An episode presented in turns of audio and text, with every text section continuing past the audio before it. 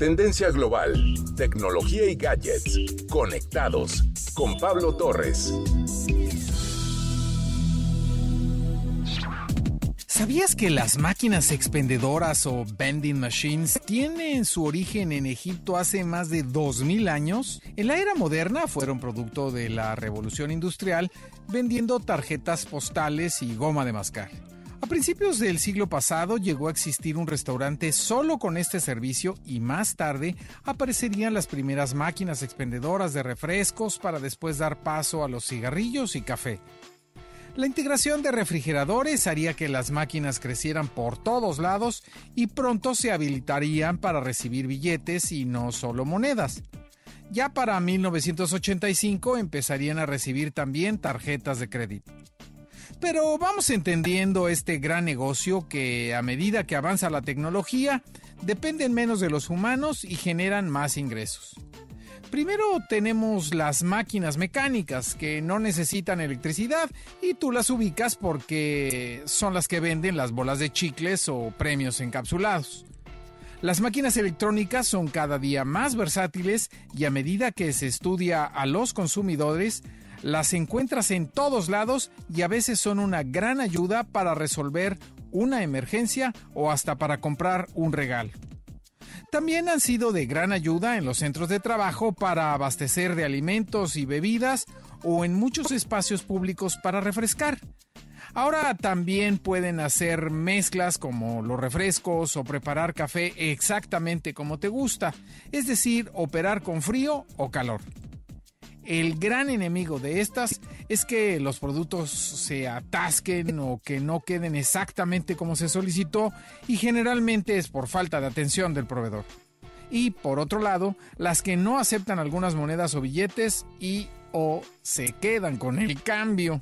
Estas máquinas han representado un gran negocio para las empresas. Por un lado, los propietarios que buscando ubicaciones estratégicas logran hacerlas rentables los arrendadores de espacios que pueden recibir buenos ingresos por un espacio muy pequeño y también las empresas que se asocian para otorgar beneficios a sus trabajadores y obtienen un interesante ingreso o un buen descuento. Lo más importante, como hemos mencionado, es encontrar lugares con suficiente flujo de personas, pero también con la necesidad de determinados productos y aquí varios ejemplos una mini farmacia dentro de un condominio o grupos de casas en los suburbios donde no hay siempre una farmacia cercana o servicio. Las clásicas máquinas de los hoteles con bebidas y botanas. Las de café en los comedores de empresas y edificios de oficina las de moda, con sanitizadores, guantes y mascarillas. Un disruptor quizás inesperado que ganó fuerza durante la crisis del COVID-19 fue el auge de estas máquinas expendedoras. Una vez vistos como dispensarios arcaicos de bolsas de papas fritas de pocos pesos, ahora pueden presentar pantallas táctiles, digitales e incluso identificación facial biométrica para hacer que la experiencia de compra sea más rápida y durante la pandemia, los minoristas comenzaron a considerar más seriamente las máquinas como formas perfectas y sin contacto de hacer llegar sus productos a los consumidores rápidamente. La creatividad del negocio nos ha llevado a maravillosas aventuras como una máquina de pizzas en minutos, venta de camisetas de eventos o temas de moda, cables, conectores, bocinas, audífonos y cargadores, trajes de baño y accesorios cerca de la playa, jugos recién preparados, expendio de productos de cannabidol como gotas y gomitas, una buena variedad de cosméticos incluyendo pestañas y uñas postizas, los libros más vendidos y éxitos musicales que también pasaron por aquí, cupcakes del día y otros antojos, alimentos veganos con la marca de alguna estrella, y la lista sigue. Tomemos en cuenta que grandes marcas como Apple y Best Buy las tienen en su inventario y por supuesto que otras como Coca-Cola, Pepsi y Bimbo no podrían vivir sin ellas.